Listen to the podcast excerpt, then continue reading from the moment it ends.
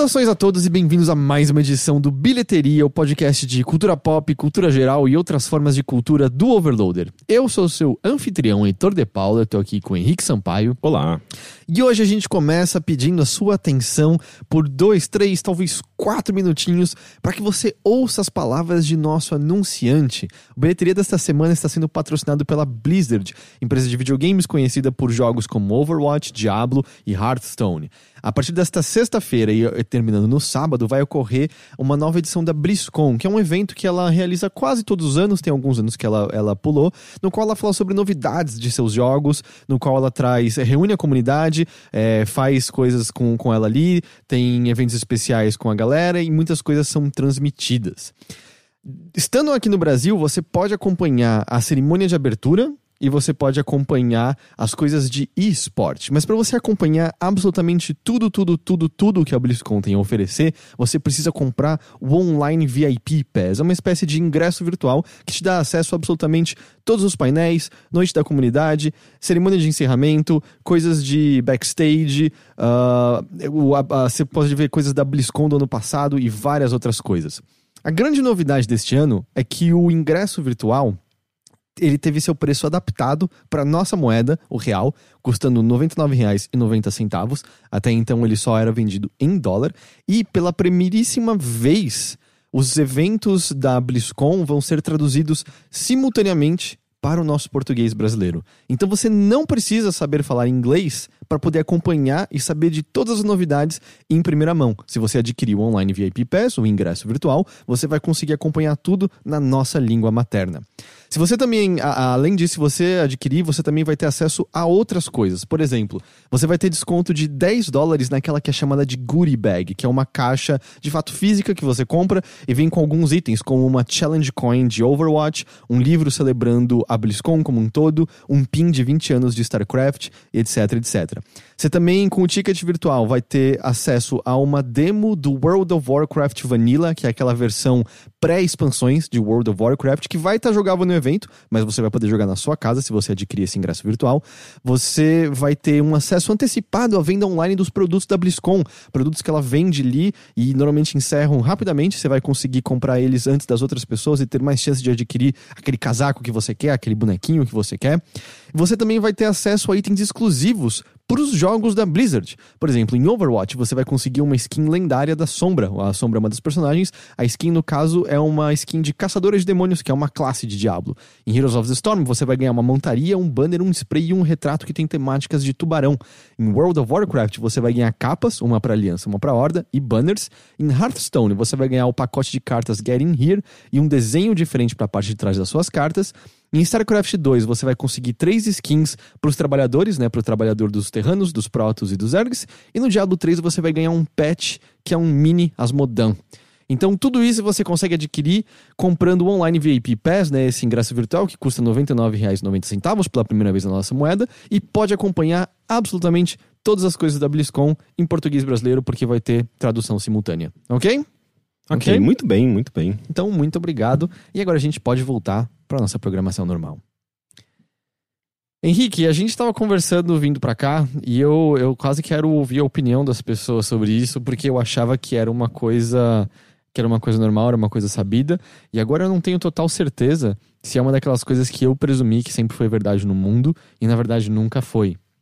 Que a gente veio discutindo que quando você diz que você está subindo a rua, na opinião do Henrique, isso só funciona se você estiver de fato numa rua que possui uma ladeira subindo. E eu sempre achei que você dizer que você está subindo a rua quer dizer que você está andando na direção da rua em que os números aumentam. E descer a rua é a direção na qual os números diminuem, em direção ao centro da cidade. Mas aí você está pressupondo que a pessoa, no mínimo, reparou uh, a direção em que os números aumentam, quando isso às vezes não é uma informação relevante. Se ela só está andando para a rua, eu, eu sequer olho para os números das casas, sabe? Eu, eu só olho pro número das casas, para mais nada. Farol fechado, dane, estou atravessando, outras pessoas, estou derrubando, coxinha, estou pisando em cima, não dou a pra, pra mim é uma questão de fisicalidade. Se, se, se você tá fazendo esforço para subir a rua, você tá subindo a rua. Se você tá. É, é, é a, gra a, gravidade está te ajudando no, no andar ali, porque a rua é, é inclinada para baixo, você está de descendo a rua. É uma questão de, da direção que você que você está caminhando. Olha, é, as pessoas estão concordando com o Henrique, então aparentemente eu falei errado a vida toda. Eu sempre considerei, tipo, tô subindo a rua, os números estão aumentando, tô descendo a rua, os números estão É, é diminuindo. que, é que na sua cabeça as pessoas são muito inteligentes, são muito. Acho que não é isso. Não. é, é, são muito educadas, elas, elas funcionam de uma, de uma forma muito lógica na sociedade. Então, pra- na sua realidade, eu acho que faz sentido. Dan, você, pra você isso também não faz menor sentido? Bom, ok, mais uma vez eu tô errado, sozinho no mundo, é, vivendo de acordo com a minha própria realidade. É, dessa vez não tá tendo nem assim disparate. Todo mundo tá dizendo, ah, o Henrique tá certo, você não sabe do que você tá falando. eu fiquei muito chocado com, com essa sua declaração É, de que ok. era, era isso que você acreditava. Eu acreditava nisso. Eu falei dessa maneira. Eu menti sobre ladeiras, aparentemente, a vida toda.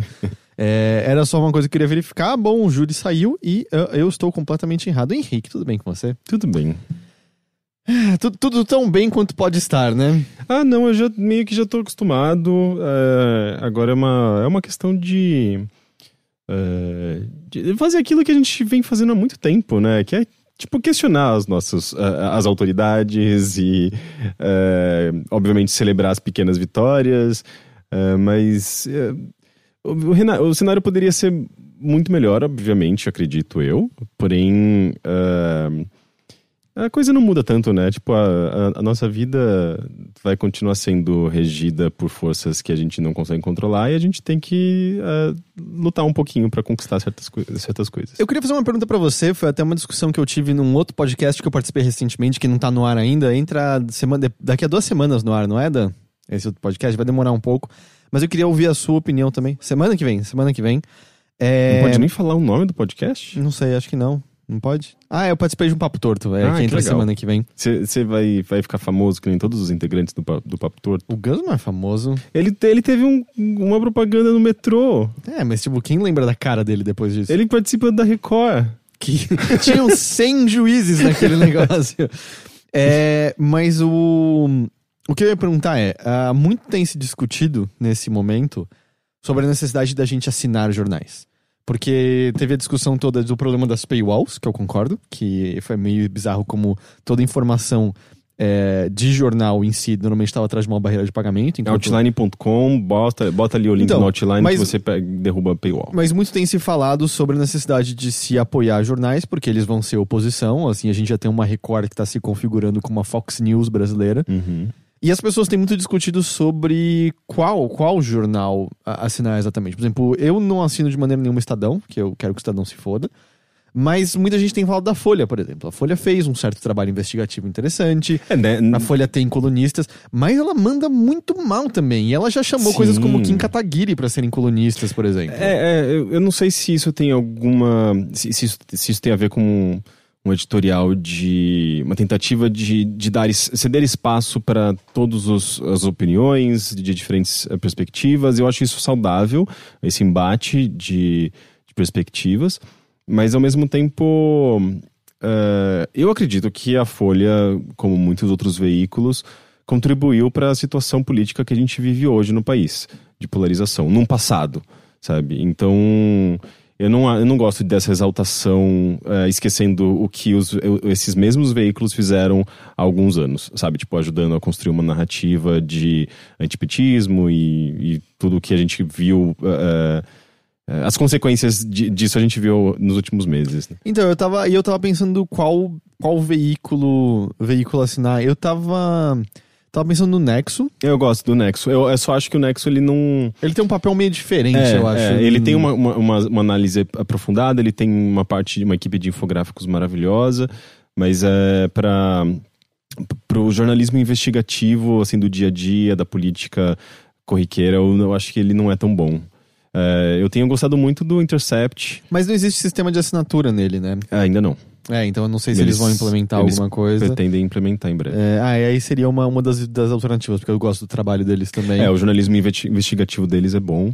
Mas eu tava meio nisso, assim, do tipo, quais quais veículos brasileiros apoiar, e quando eu digo apoiar, é apoiar com dinheiro mesmo, sabe? Com uma assinatura, com alguma coisa, porque parece ser mais importante do que nunca. Eu, como várias outras pessoas, é, burlava da maneira que dava volta e meia paywall, quando você quer uma certa informação. Eu acho que nesse momento de. No momento em que a informação é, é, é muito valiosa, eu acho que. Eu, eu, eu- sou a primeira pessoa a defender a derrubada do paywall, sabe? Com o outline. Agora, É, a gente chegou num ponto em que eh, talvez seja interessante justamente, sabe? Tipo, esse apoio direto. Porque eles vão precisar do dinheiro, né? Se, se certas ameaças se concretizarem e tal. Sim. E, e, e, assim, eu, eu sinto que todo o conceito de paywall precisa ser meio revisto. Eu, eu não sei se eu mencionei aqui, mas eu me lembro que eu tava um dia procurando horários de documentários que eu queria assistir. E aí eu botei só no Google, horário documentário, São Paulo, e o primeiro link que apareceu foi da Folha. E pra eu ver o horário de cinema, eu caí numa paywall. Nossa, isso, é, isso é horrível. É horrível. É uma informação que eu consigo em qualquer outro lugar. Se eu entrasse, lá, nos sites dos cinemas, de um ingresso.com da vida, eu conseguia. E parece muito assim, mas. É um desserviço, né? É, e parece. É um atraso de vida. Parece que vocês ganhariam mais dinheiro com o meu clique nessa página de verdade, sendo exposto a alguma propaganda, do que um paywall na porra de horário de cinema, sabe? É. Parece que não tem nenhum tipo de critério, nenhum tipo de de, de, de maneira sendo analisada sobre como você colocar esses paywalls e você acaba só afastando as pessoas, né, como um todo. É, é, é algo que tem. Eu acho que o modelo atual é, de, de monetização do jornalismo é, é algo que precisa ser bastante é, é pensado, né? Porque os, as, empresas, as empresas grandes não encontraram uma boa solução, os veículos pequenos é, geralmente acabam indo para o caminho do crowdfunding, né, como a gente, que pra gente acaba dando certo, mas também não é para todo mundo. É um... E pra gente sustenta uma equipe de duas pessoas. É, é, é, é exato.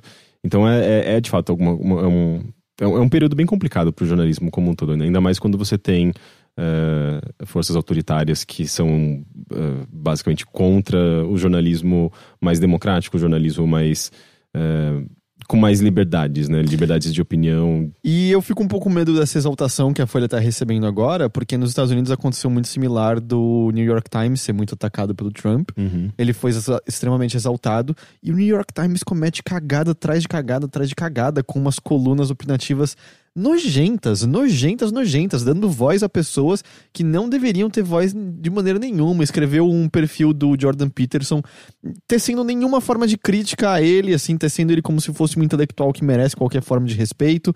É, mesma coisa, sei lá, se alguém fizesse um perfil do Lavo de Carvalho dizendo que ele é um intelectual viável e realmente tem algo de interessante a dizer, sabe? Uhum. É, e não só sendo mais um neurótico da, do YouTube qualquer, sabe? É, Teve, acho que foi na semana passada, um artigo do New York Times, porque teve as pessoas que começaram a receber pacotes explosivos né, nos Estados Unidos. Os Clintons, uh, o George Soros, teve alguns atores, teve alguns outros políticos.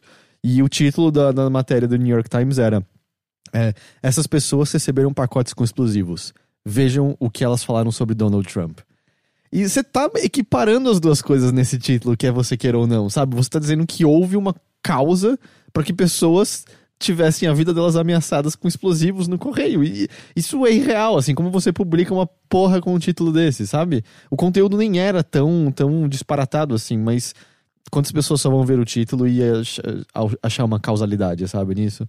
Então eu fico um pouco com medo dessa exaltação, assim, como se Folha fosse uh, de fato um, um, um uma espécie de santo, sabe, nessa história como um todo. É que as pessoas estão meio desesperadas, né? Essa é a realidade. Então, uh, Estão tentando encontrar aliados uh, onde, onde for possível. Mas eu acho que é importante, assim, é um certo questionamento e a gente não esquecer a história recente, né? Dito isso, uh, que coisas você trouxe aqui para conversar com a gente sobre hoje, Henrique? Eu acho que eu fiz essa frase muito esquisita, mas eu acho que a ideia foi passada no fim das contas. Sim, é, é engraçado que eu, eu, acho que ambos, ambas as. Uh, que eu posso é uma peça e um, e um, e um filme, um documentário. Ambos, ambas as obras têm muito a ver com, com essa questão que a gente está abordando, né? Informação, é, jornalismo. É, no caso, eu acho que eu posso comentar primeiro a peça que eu assisti já faz algum tempo, que é baseada no, num dos livros mais importantes deste momento, que é 1984, do George Orwell. A peça, a montagem, no caso, é do José Henrique de, Paula, de Paula que. Tem é... alguma peça que tá em São Paulo que não é dele? Cara, ele, esse cara é muito pro, pro, prolixo, né? Prolixo? É, é, é, sim, cabe nesse. Prolixo é quem fala muito. É. Ah, é. Então não cabe nem um pouco aqui, né? Segundo o Dan, fala muito e não diz nada. Então. não, é, ele produz muito, né? Uhum. Tipo, ele, ele tem uma ele é diretor de, de teatro, ele também é ator. A gente ele... falou há pouco tempo do Julieta, Pierre. Não, não. não. é... Como que é? Não é Julieta. Não, mas é alguma coisa Pierre e o Grande Cometa de 1812. 12, 1812. Sim. É, que é, a direção é dele, que inclusive ainda tá em cartaz. É, mas ele, ele fez recentemente outras peças. é, e geralmente as peças dele são muito boas, assim. É, Eu, eu, ok, que eu, eu sou meio sus- suspeito pra falar que ele é o meu diretor de teatro favorito, porque eu não conheço tantos outros assim. Eu conheço, eu conheço especificamente o trabalho mais dele, da equipe da- do Núcleo Experimental. Mas, por Até porque exemplo- eu tenho contato, tem pessoas que trabalham lá que eu conheço. Mas, por exemplo, eu não vou muito ao teatro, por algum motivo eu acabo vendo muitas peças dele e eu gosto de todas. Então eu consigo pelo menos dizer, ó, eu concordo com essa, não, é, não, ele é um diretor excelente. E, e ele, ele fez a montagem brasileira dessa, dessa adaptação para o teatro de 1984, que eh, foi, foi feita originalmente na Inglaterra, que é o país de origem, inclusive, da própria obra, né? Eh, ou seja, é uma peça oficial, assim, é uma peça li- licenciada, digamos assim, pela, pela, pelos espólios de, do George Orwell e tal. E, e é uma peça excelente. eh, o que também implica que é uma peça muito pesada, sabe? Então é muito. Assim, a primeira coisa que. Aliás, a última coisa que me passa pela cabeça quando eu saio dessa peça é: essa peça é excelente. Não, é tipo, eu penso, tipo, eu. Eu acho que eu estou passando um pouco mal, sabe?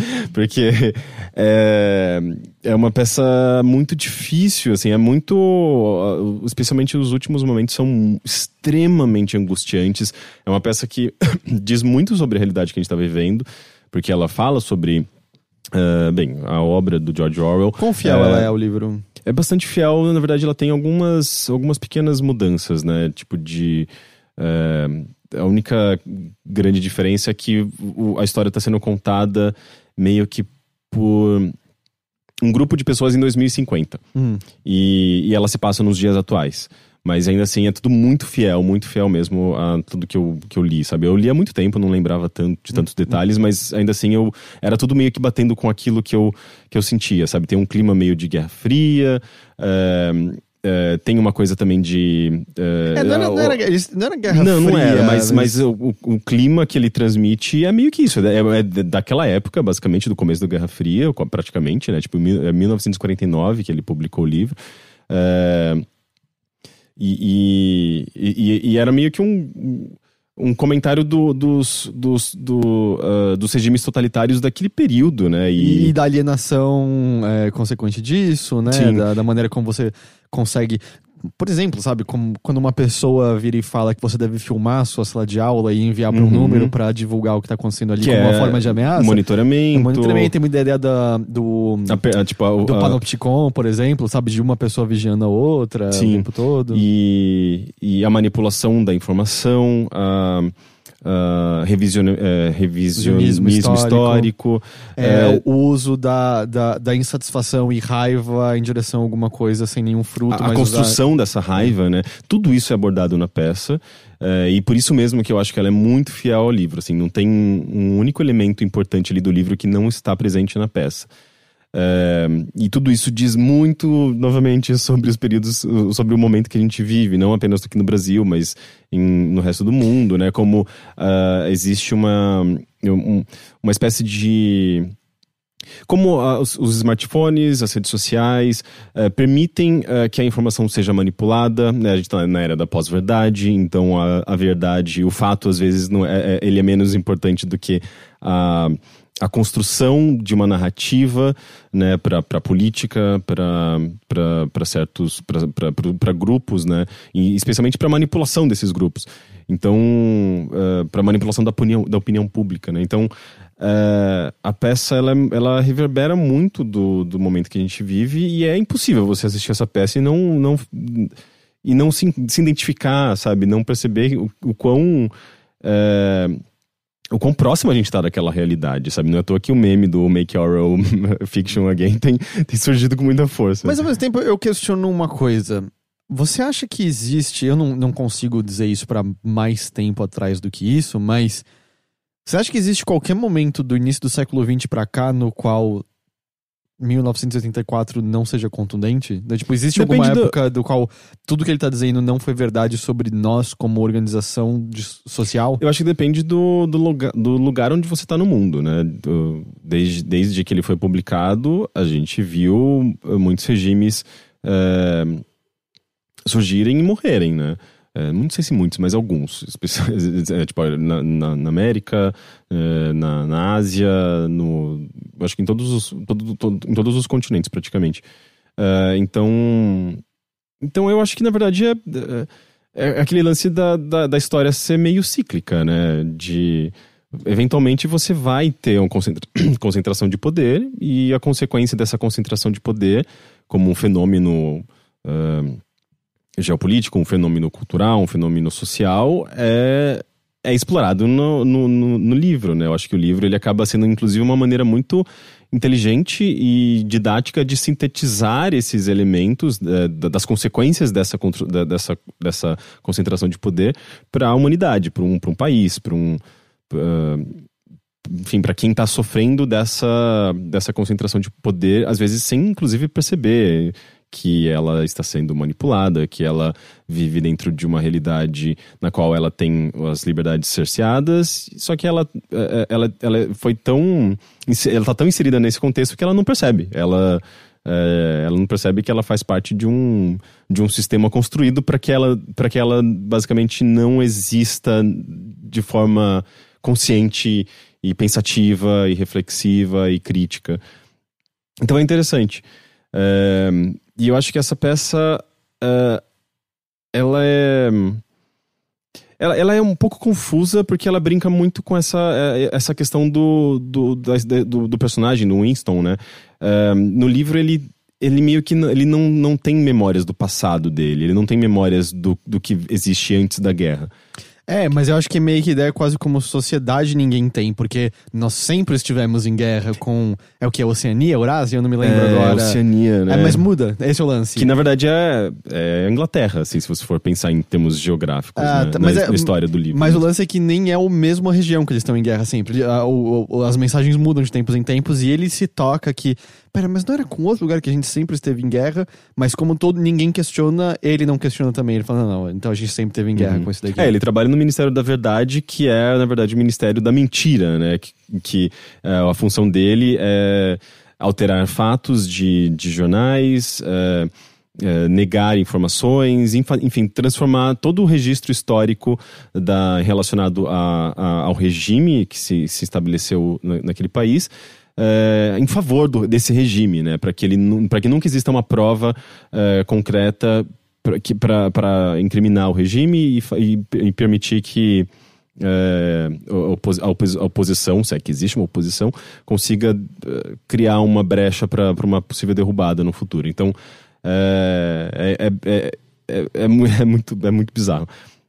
E, enfim, a peça aborda, né, a, a, a nova língua, né, o no, nova língua. Uhum. É, eu não sei, tipo, eu acho que eles até mudam por alguma razão a, o termo usado no livro original, mas é, é, os conceitos estão lá, sabe? Tipo, duplo pensamento.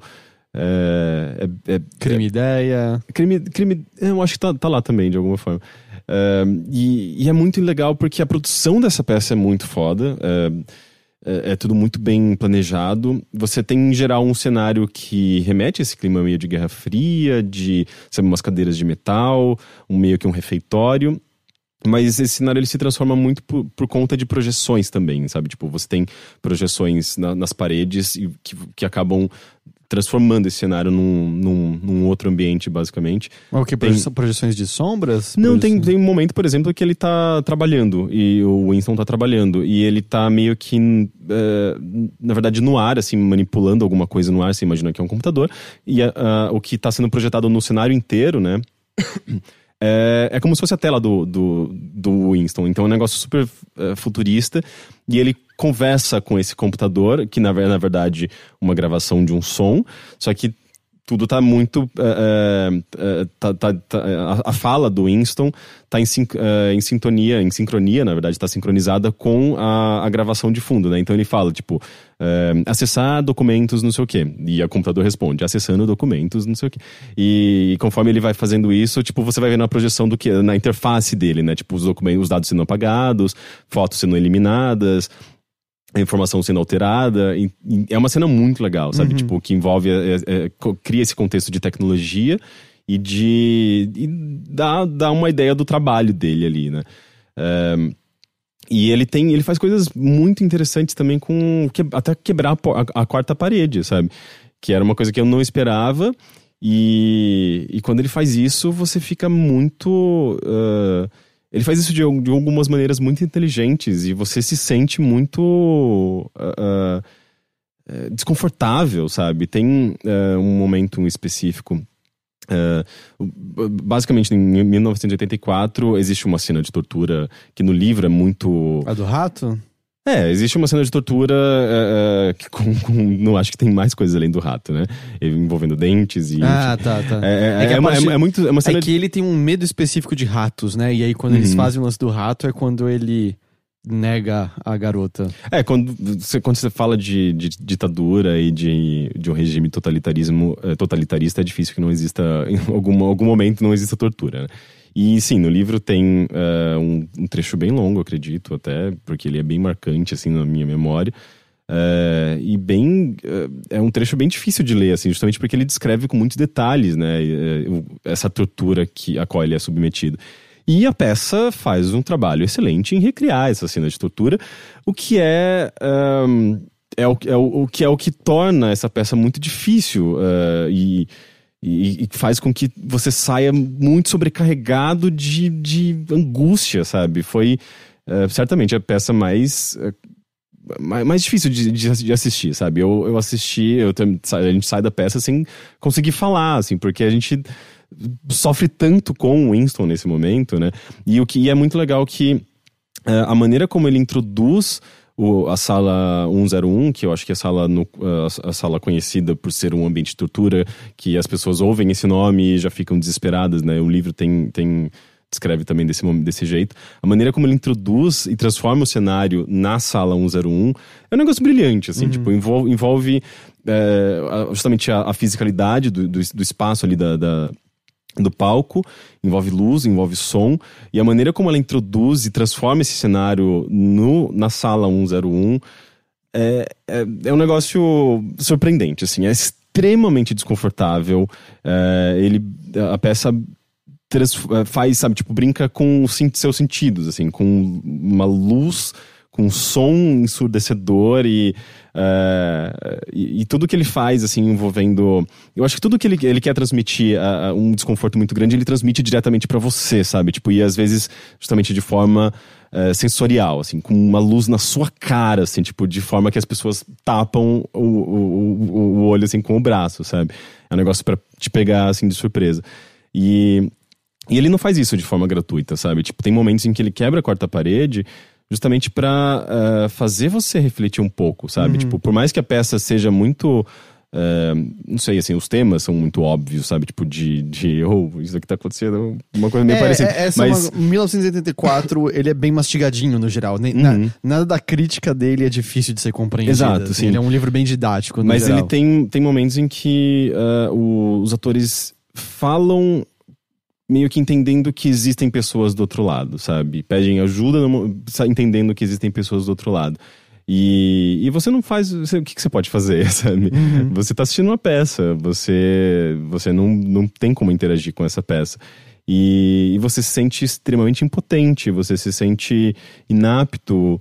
É, é, é, bem interessante, assim, e, e é meio que uh, o impacto disso é você perceber que, oh, isso, se isso tivesse acontecendo no, no mundo real, se alguém estivesse sendo, estivesse sendo torturado por estar questionando uh, a autoridade, uh, será que eu devo fazer alguma coisa, sabe? Eu acho que ele, ele te deixa tão...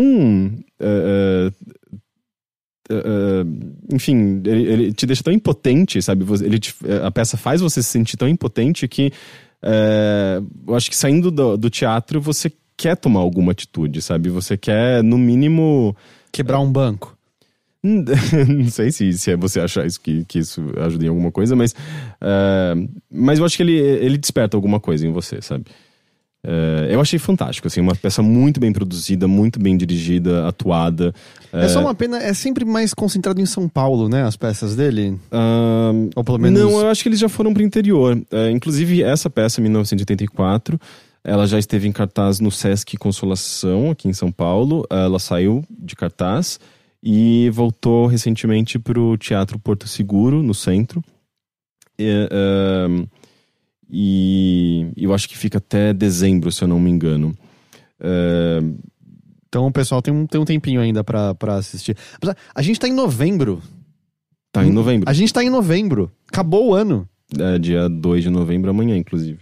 Que aparentemente é feriado, segundo você me falou. Sim, é feriado. Como você não sabia? Eu não, eu não Dias de sabia. finados. Eu não tinha a menor ideia. Eu, tipo, como As pessoas vão visitar os mortos Como no, eu- no cemitério. Como é que eu cheguei 8 e meia da noite da quinta-feira pré-feriado e eu não tinha ideia que era feriado? Eu não faço ideia. É a sua cabeça. A gente acabou de questionar a O sua, Dan, reali- o a sua Dan noção de descobriu realidade. hoje também que era feriado amanhã. Ontem, tá. Mas não tá, não tá tão melhor que eu assim. É, só dando algumas informações é, básicas aqui de serviço. Diga. O teatro, é, a peça, a peça em 1984 de George Orwell está em cartaz no, no, no Teatro Porto Seguro. Uhum. Às quartas e quintas, às 21 horas. E, inclusive, ele tem no elenco algum- alguns nomes bem conhecidos. Tem o Carmo Della Vecchia, que é um. é, ele, ele já foi um galã assim, da Globo, sabe? Tipo, já, já participou de várias novelas. É, eu não, não. Fazia tempo que eu não, não via ele, não ouvia, né? Então. é, eu, eu, eu vi o cartaz e falei, ah, ele, esse cara, tipo, lembro dele. É um ator relativamente famoso. Tem também Rodrigo Caetano, enfim, outros nomes que eu não conheço tanto. Um, mas a produção é excelente. Uh, eu fiquei bastante impressionado, assim, com a produção em si. O ingresso legal. é, tem um preço de boa, você sabe? Porque o, É, o, o- preço mínimo acho que é 40 reais É. e o preço máximo é 60. Tá, porque aquele o Bianca Pierre e o Grande Cometa de 1812. Era, Você, é já, Bianca? você já mudou o nome. É que dessa vez eu cheguei a acertar, não é Bianca? Não é também. É, ele é meio carinho no geral. É, sim, e a produção ali também é, é bem cara, né, desse, desse espetáculo. O, no, o 1984 é um pouco mais tradicional, digamos assim. Entendi. Mas, mas vale a pena, sabe? Tipo, é uma peça excelente. Mas, novamente, eu acho que eh, recomendo um pouco de. De. Não sei, assim, tipo, é bom você. Talvez você ir acompanhado. Tipo, não, não pretende transar depois. É, não, é uma peça difícil. Você vai Uhum. sair exaurido, sabe? É uma peça. É um soco no estômago. Porque sabe? vai que alguém sabe, é date. Não, não é um bom date. Não, não, não. De maneira Assim, alguma. se você já sai com a pessoa há muito tempo, tudo bem. Mas Sim. se é um primeiro date, não. Não, não. você vai, vai. Os dois vão sair sem papo, vão Sim. ter uma dificuldade enorme. É as coisas que você precisa saber, assim, é primeiro date? Não vai no rodízio de pizza. Não é essa comida de primeiro date. Sim, é, é, é, Espere cenas de tortura pesadíssimas. Eu sempre espero cenas de tortura pesadíssimas. E o- a segunda obra que eu, que eu quero trazer também tem, eu acho que tem. é, dialoga um pouco também com tudo isso que a gente tem falado, né? Hum. É, é um, um documentário chamado Cuba and the Cameraman. é, que inclusive foi a indicação do Dan, que, é, que está aqui conosco. Eu até convidei ele, mas ele estava meio exausto para conversar. É, eu queria saber também o que ele acha sobre esse documentário. Depois eu pergunto para ele. É, mas eu gostei bastante. É um documentário de 2017 e é, é interessante que é sobre. É basicamente. É, um- é- é bem aquele documentário Cine Verité, sabe? Verité. no qual o, o autor ele participa diretamente do documentário, né? Ele, ele é bem. como eu posso dizer? Ele é bem é, pé no chão, assim, literalmente, né? Tipo, é o, o diretor andando com a câmera, é, apontando, conversando com as pessoas, você vê a mão dele diretamente ali pegando objetos. Ah, ele é tudo em primeira pessoa? É tudo em primeira pessoa quando não em terceira pessoa, quando não eh, estão filmando o próprio diretor com a câmera, sabe? Então é, é- Ele é bem. Eu sinto que até aproxima bastante, sabe? Porque eh, você se coloca ali na, na, na, no- na perspectiva né, desse diretor interagindo com pessoas em Cuba e, e é tudo muito humano, ele humaniza muito, é tudo num nível muito pedestre, sabe? O que é bem interessante. E, e o grande. Acho que a grande proeza desse documentário é. Ele filma ah, a vida de algumas pessoas durante 40 anos em Cuba. é bem Ele impressionante. tá há 40 anos fazendo esse documentário? É, é, são imagens é, que datam de 1970, mi- final dos anos 70. Mas é como E aquele lá, ele volta de tempos em tempos. Tem um que ele, ele, volta, de tempos em tempos. No documentário, né, que ele volta a visitar. Primeiro são crianças, depois sete anos depois, depois sete anos depois, alguma coisa assim. É, é, é- é meio que isso. Ele, é, na verdade, esse, esse diretor, eu vou pegar o nome dele aqui enquanto eu falo. É, ele, é, ele é um documentarista bastante premiado, já ganhou vários Emmys, ele já entrevistou Saddam Hussein, ele entrevista, ele entrevista Fidel Castro nesse documentário. É um cara que sabe muito bem o que ele está fazendo. E é bem impressionante como ele ganha conquista da população e dessas pessoas, porque ele é um norte-americano uhum. que está indo em Cuba sabendo é, que a população de Cuba não é muito simpática aos Estados Unidos e a população Hoje em dia já não é mais de boa? É, eu acho que tem períodos diferentes ali, né? Mas, mas uh, você tá num regime uh, socialista que tem sérios conflitos com os Estados Unidos, né? Especialmente ali no, nos anos.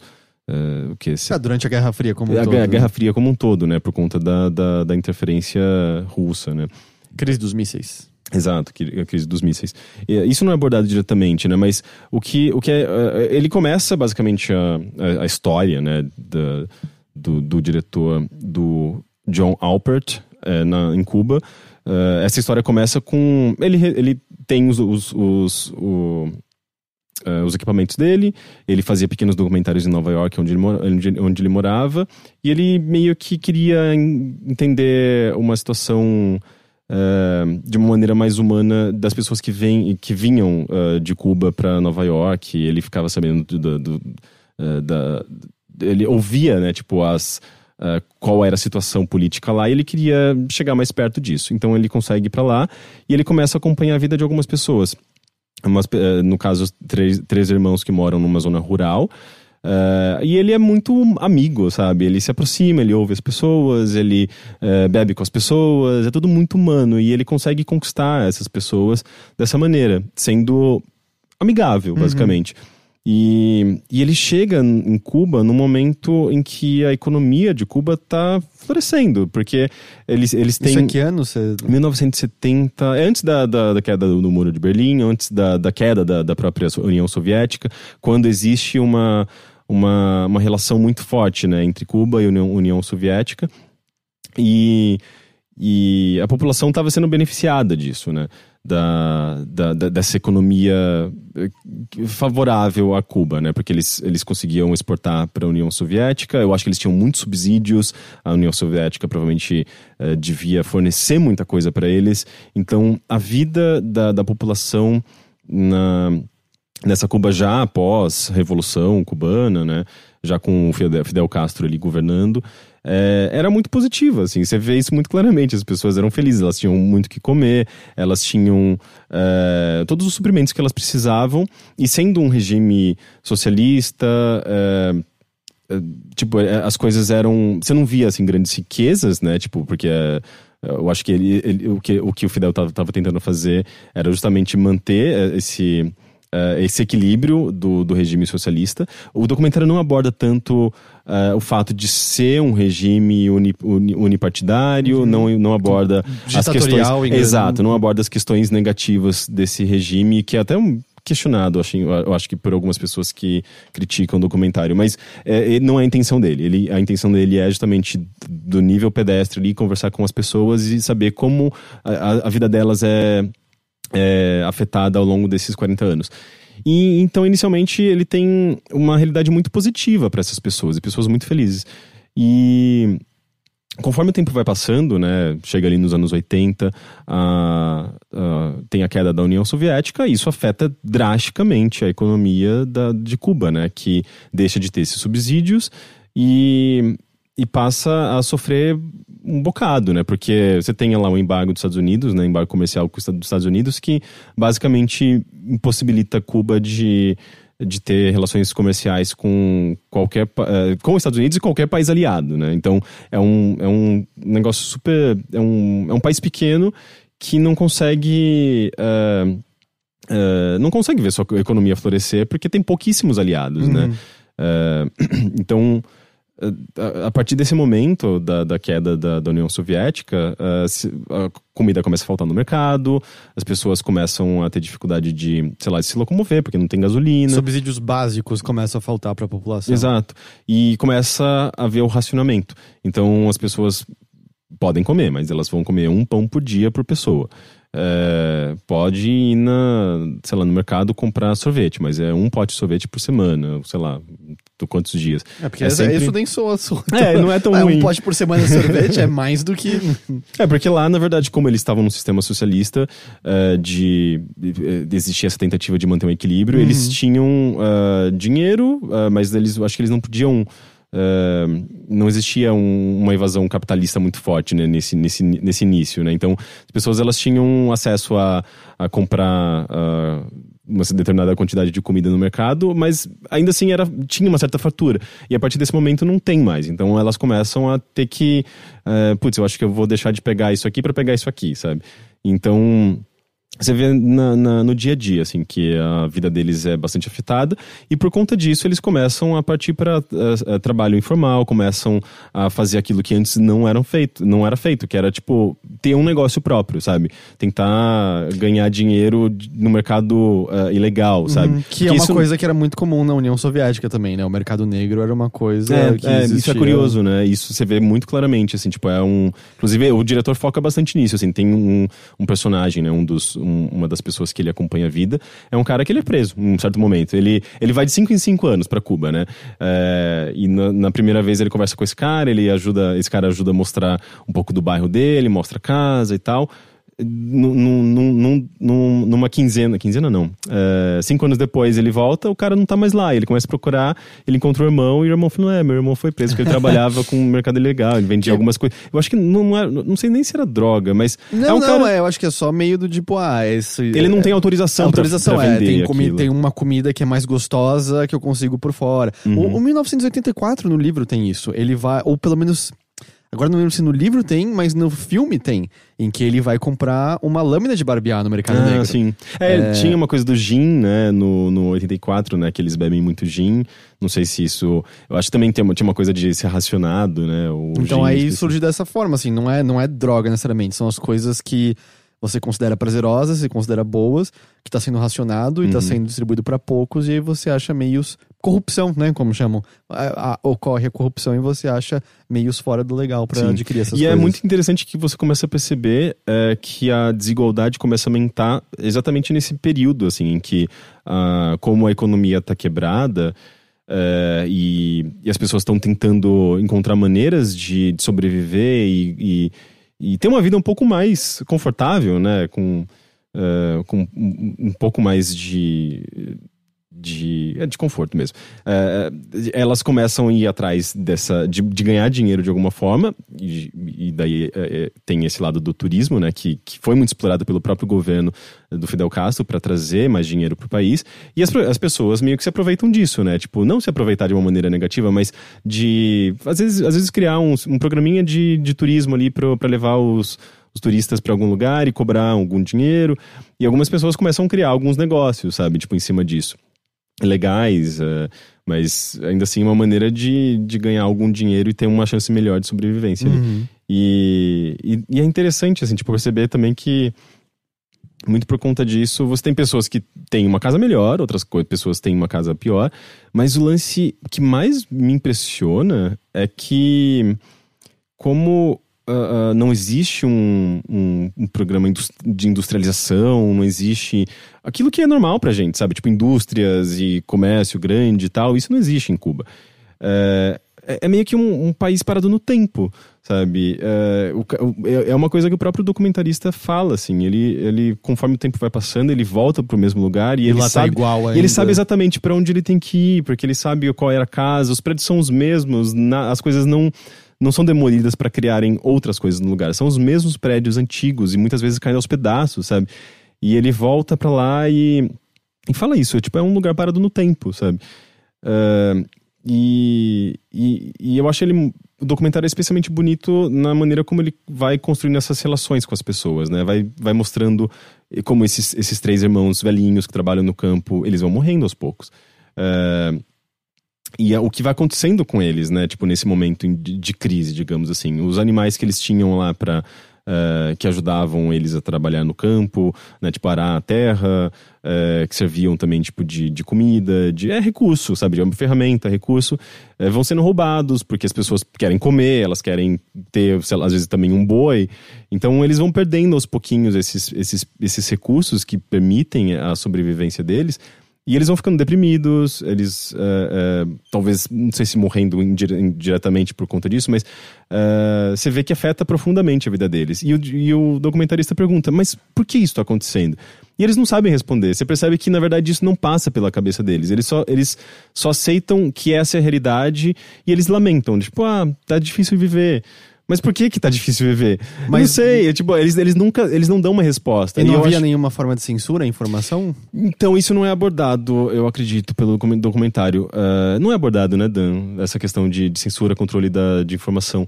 Mas uh, o que dá a entender é que eles... Uh, embora Cuba tenha um, um, um índice de, de desenvolvimento humano alto e uh, basicamente, não existe uh, analfabetismo em Cuba, sabe? Tipo, o sistema de ensino e de saúde durante muito tempo foi, foi um exemplo, assim, de, de, de como o Estado consegue suprir uh, essa demanda para a população. Hoje eu não sei mais como que tá, mas embora a educação seja, ou tenha sido já muito exemplar em Cuba, eu não sei se, se, se, as pessoas têm esse sentimento, esse, esse, esse essa noção crítica, sabe? Tipo, de, de perceber que existem mais coisas além daquilo que elas estão vivendo. Eu acho que sim, porque muita gente tem noção de que, ah, os Estados Unidos tem um monte de coisa aqui perto, e muita gente vai para lá. Inclusive, no próprio documentário mostra isso. Uh, mas, em geral, uh, parece que as pessoas, elas têm noção de que uh, foi melhor, tá ruim, e, não sei, tipo, parece que não existe, pelo menos nesses personagens uma, uma, uma noção de que ela pode lutar para mudar aquilo, uhum. sabe? Tipo, ou, ou talvez elas saibam que se elas, tem, se elas se oporem ao governo, elas podem ser presas, sabe? Tipo, eu não sei se. Isso não fica muito claro, mas eu acho que o documentarista ele tá mais é, interessado em, em, mostrar o impacto dessas transformações na vida dessas pessoas, num, num plano realmente pedestre.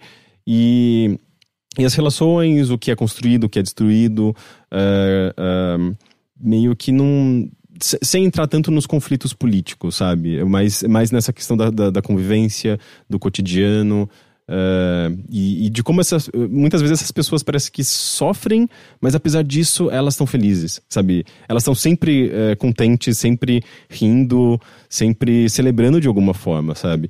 E, e me faz pensar, né? Tipo, porra, quando, como que consciência não é necessariamente convertida em felicidade, né? Parece que quanto mais consciente a gente é dos problemas, das questões políticas, das, quanto mais informação a gente tem, mais infeliz a gente é. E eu acho que tem lá, dados científicos que provam isso.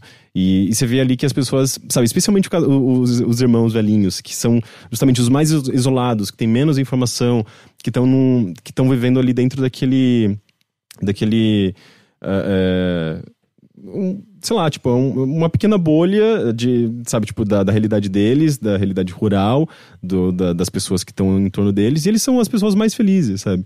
Mesmo quando. Mas é, o que é felicidade nesse caso, né? Você diria que, por exemplo, é uma gente que ri quando deve chorar e não vive e apenas aguenta? é uma boa definição, né? Eu acho que é meio, é meio atemporal, né, essa definição. É, mas é meio que. Eu acho que tem, tem um pouco disso, sabe? Tipo, eles. Parece que a felicidade. É, coisas pequenas são, representam muito mais felicidade para eles do que, sei lá, pra gente, sabe? Tipo, ter comida e ter um, um boi para para permitir o seu sustento. Isso parece que traz muito mais felicidade para eles do que, sei lá, se a gente tiver. As coisas básicas nossas, sabe? Equivalentes uhum. ao que é básico pra gente. Uhum. Apesar que eu digo que se tivesse um boi aqui, especialmente assim, batidinho em forma de hambúrguer, eu tava feliz Ai, pra cacete agora. Mas enfim, uh, é, é, um documentário bem bonito, sabe? Uh, não me faz ter um apreço muito grande por Cuba em si. Uh, eu acho o Fidel um personagem fascinante desse documentário, nesse documentário, porque o documentarista entrevista ele, tem contato com ele diretamente. Uh, tem, tem um, um, lado de humanização, assim, bem interessante. Um, mas, eu não sei, assim, tipo, não, não me faz, uh, eu acho que, sei lá, querer, querer conhecer Cuba. Você não quer ir pra Cuba? Eu não tenho, não tenho hum. muita vontade, mas eu acho que ele, ele faz um trabalho bem importante de humanizar, sabe? A gente entender qual é a situação da, das pessoas uh, e, e criar um pouco mais de empatia, né? Porque eu acho que falta empatia, especialmente com Uh, Venezuela, eu não sei, assim, as pessoas elas costumam falar muito de Venezuela, né? Tipo, acho que sem. Uh, Criou-se só, só, essa narrativa básica, as pessoas não se aprofundam e. e falam da boca para fora. Eu acho que isso aconteceu com Cuba, especialmente no, mais no governo Dilma ali, né? Quando houve aquele. Do- dos médicos? É, dos médicos, que, que de fato também era a mesma coisa, né? Faltava empatia, as pessoas eram extremamente xenofóbicas. É, apesar que lá eu sinto que o problema era. o- era é, já- acho que tinha a ver mais com xenofobia, porque no governo Dilma a abertura de Cuba já era, já era extrema, né? Já, já era um ponto em que Cuba era bem aberta em relação ao resto do mundo e muita coisa É, mudou, Sim, né? mas eu Então- acho que as pessoas nunca gostaram dessa, dessa, dessa aproximação com um governo socialista, um regime, Ah, a né? sombra permanece ali. assim. É, e eu acho que tem questões geopolíticas aí que precisam ser abordadas, sim, mas ao mesmo tempo é importante essa humanização, sabe? E esse documentário faz isso muito bem, assim, tipo de colocar ah, a câmera ali do lado dessas pessoas durante 40 anos, sabe? Você vê exatamente quem elas são e o que, o que elas pensam desse país e ah, como, como essa, essa, essa política, esse, ah, esse, esse, esse sistema impacta a vida dessas pessoas, sabe? É, é bem importante, eu acho, eu acho que é um, e é um documentário acessível, tá no É Netflix. isso que eu perguntar, onde que dá pra. Netflix chama O- o Cuba, Cuba and the Cameraman. Em português eu acho que é isso mesmo, tá? isso, Cuba e o Cameraman. É, assistam, é, é um ótimo documentário. Entendi, legal, legal.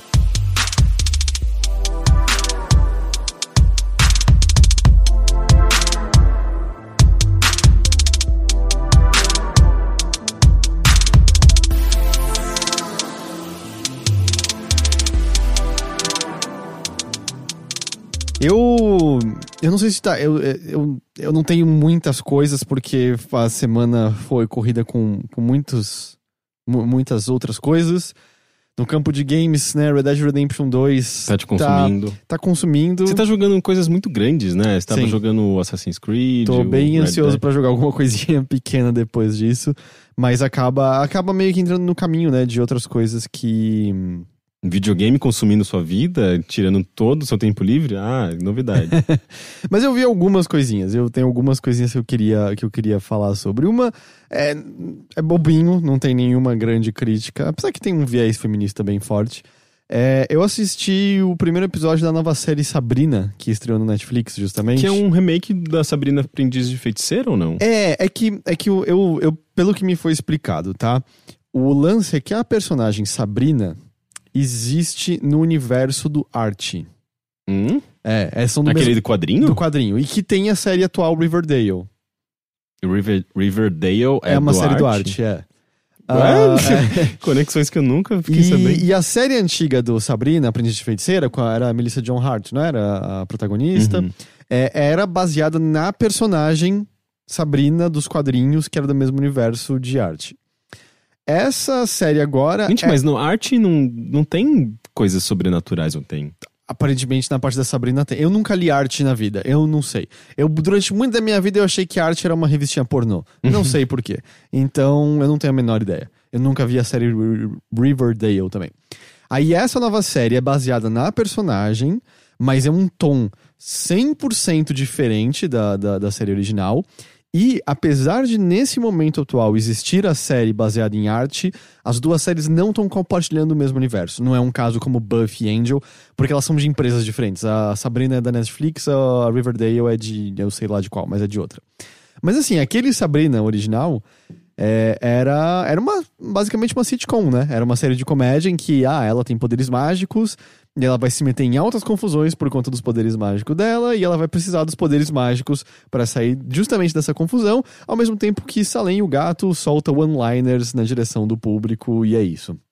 Essa nova série é, é drama, na real.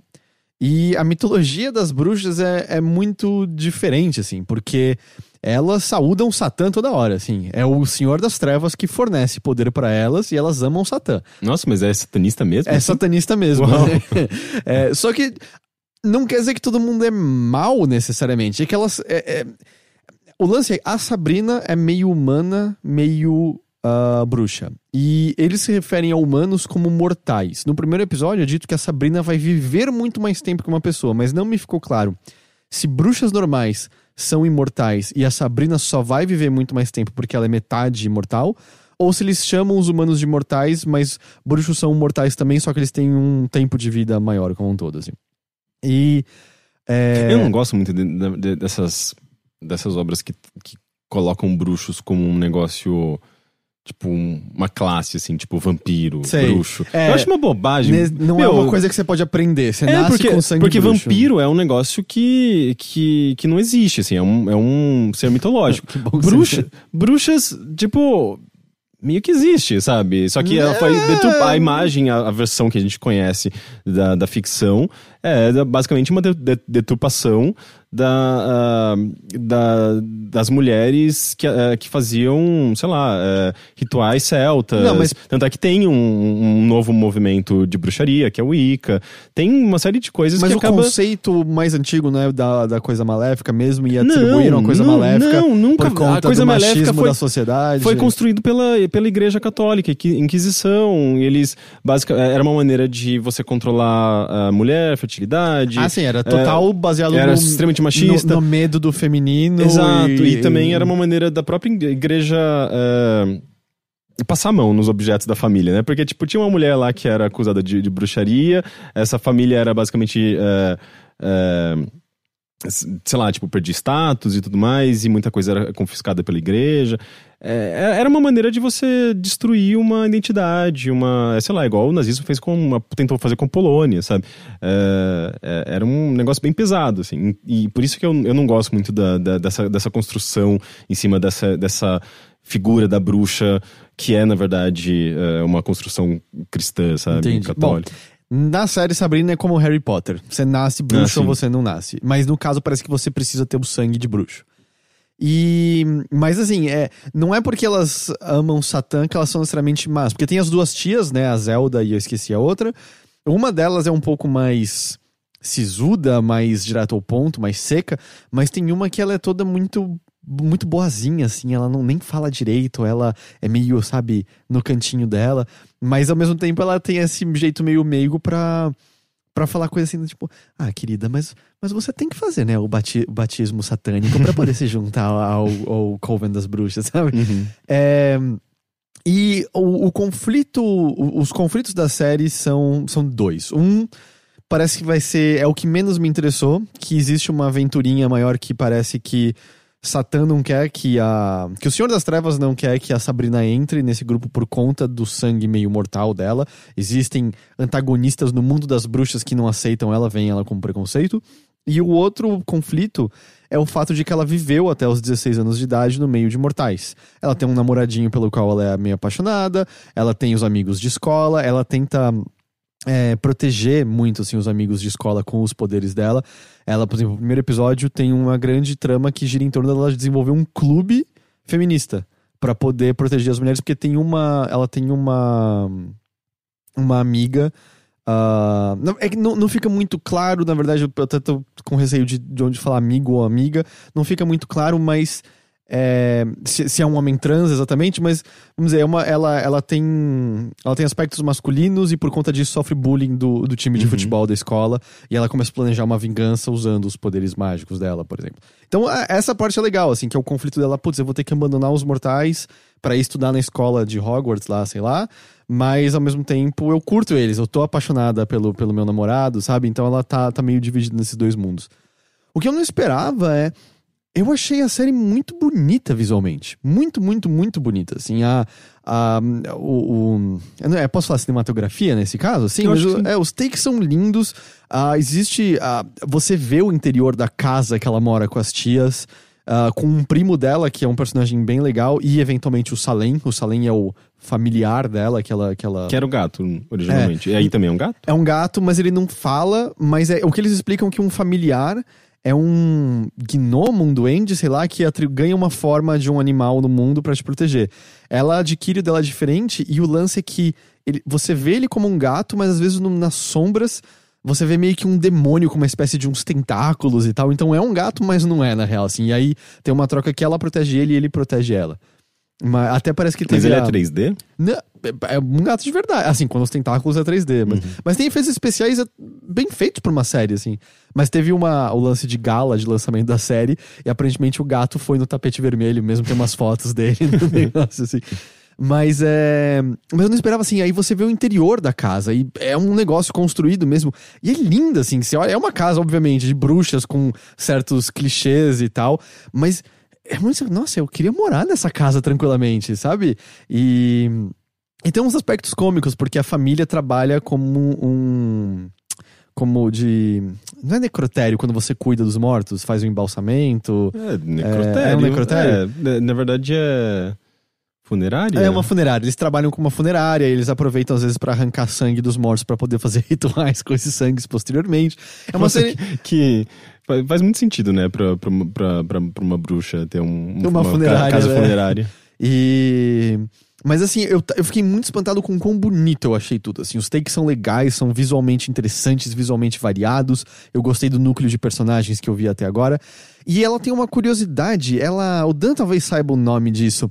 Ela é gravada com meio que inteiramente com uma lente em que as bordas são completamente distorcidas e fora de foco. É só é- o centro que é focado. Ué, só o centro que é focado? Só, é meio que quase só um círculo no meio que é focado, assim.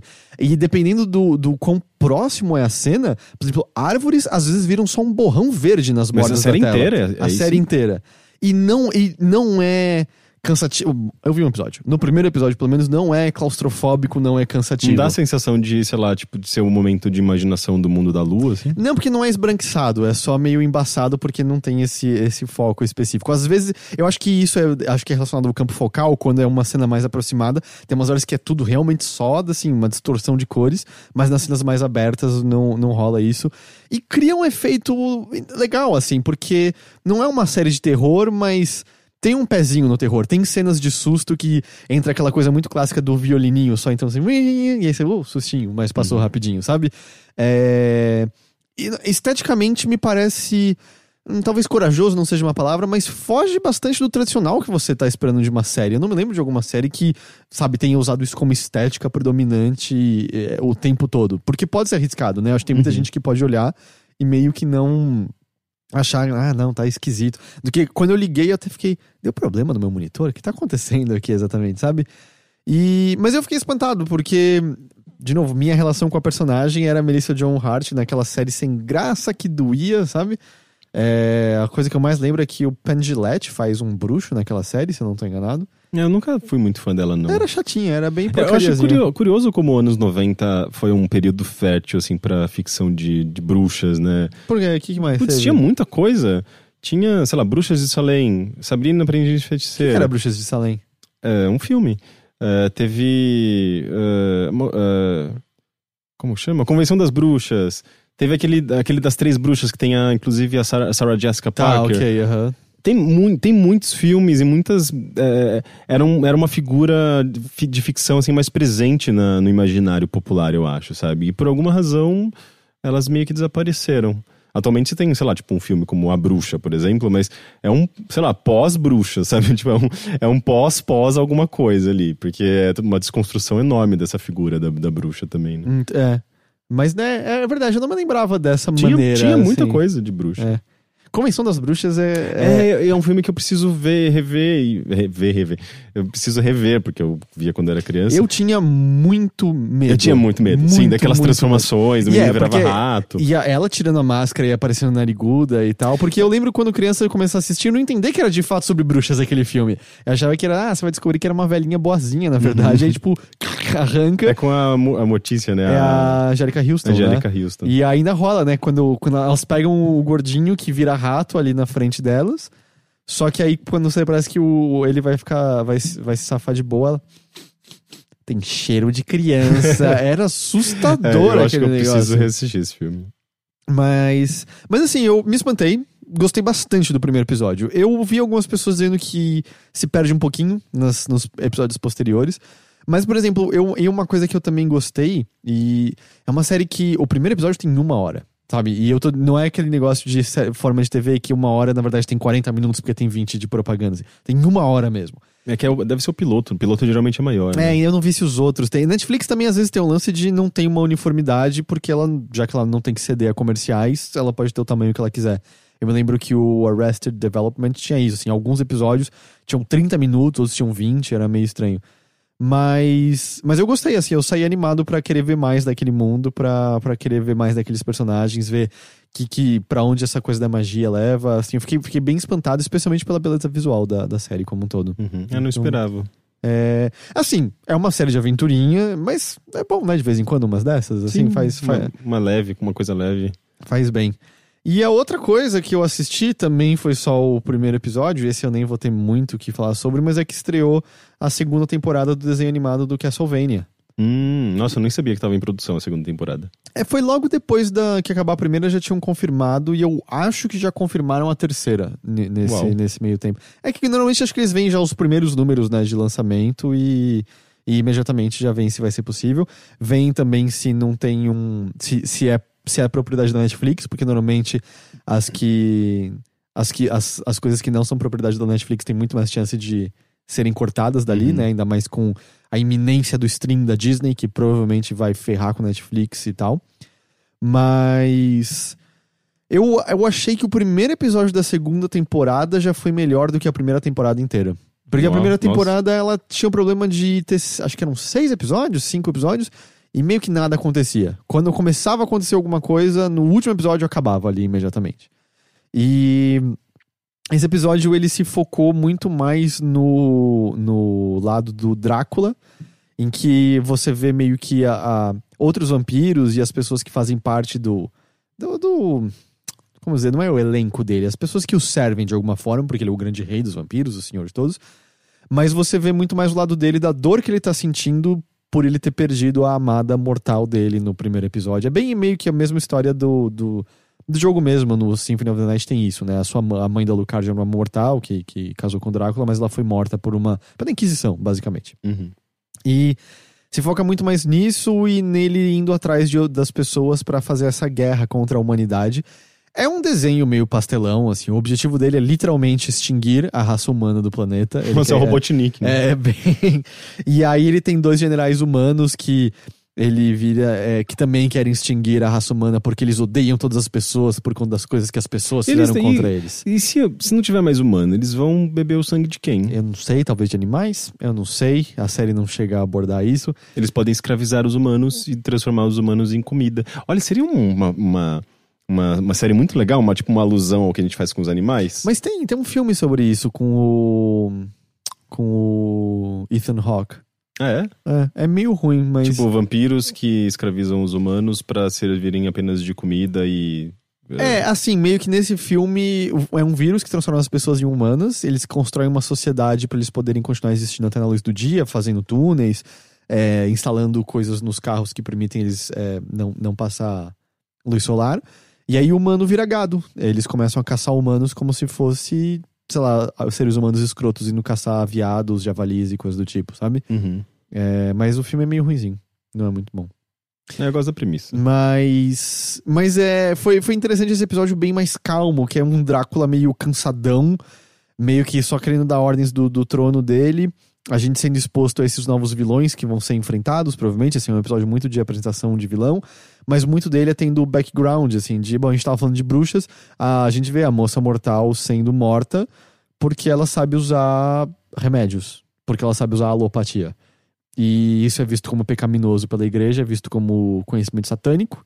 E eles matam ela por conta disso, sabe? E aí é meio a dor deixada pra trás por conta disso, dele não vê muito sentido na eternidade dele sem ela. Achei interessante, o que eu não lembrava é que eu acho que a qualidade da animação é uma porcaria. Eu não lembrava. eu não lembrava disso. Eu sempre achei meio feio. Algumas pessoas acham ela bonita. Eu lembro de achar ok na primeira temporada, aí eu vi esse primeiro episódio e foi, nossa, eu- eu tô achando feio pra caralho tudo que eu tô vendo aqui. Eu não tô entendendo. Eu não sei se é um efeito pós-Príncipe Dragão, se, se foi alguma coisa assim que eu gostei daquela. Apesar que muita gente odiou aquela animação também, por conta do lance meio de frame rate dela quebrado.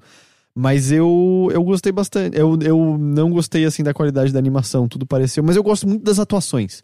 As atuações têm, têm um certo conforto, que elas são só meio. Em inglês se diz. Em inglês, é. é, Nem sei se tem, se tem em português. Não, assim. achei, eu achei que teria japonês. né? É, não, é americano a, a animação, não é japonesa. Ah, é? É, esses anime falso Ai, americano. é.